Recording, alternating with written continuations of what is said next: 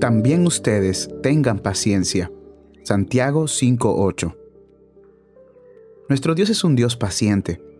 El Señor Jesús es el gran ejemplo de paciencia. El Espíritu Santo es el agente que produce la paciencia.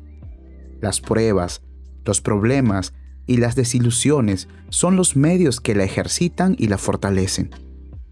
La paciencia que necesitamos implica estar dispuestos a soportar todo lo que Dios nos ha asignado, sin quejarnos. Sí, con resignación, pero con esperanza. Esperar el tiempo de Dios para las bendiciones que necesitamos o las respuestas a las oraciones que elevamos. La paciencia es la hija de la fe y solo podemos ser pacientes cuando creemos que Dios lo ha designado todo, lo domina y lo ordena para nuestro bien y para su gloria.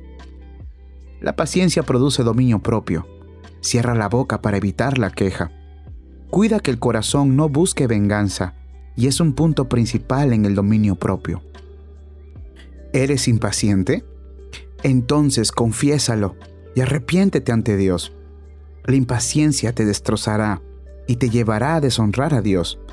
Cuídate, la venida del Señor está cerca. Observa a los profetas, a los apóstoles, a los mártires y a Jesús, y tú también sé paciente. Tengan paciencia, que así ganarán sus almas. Tengan paciencia, que ya está cerca la venida del Señor.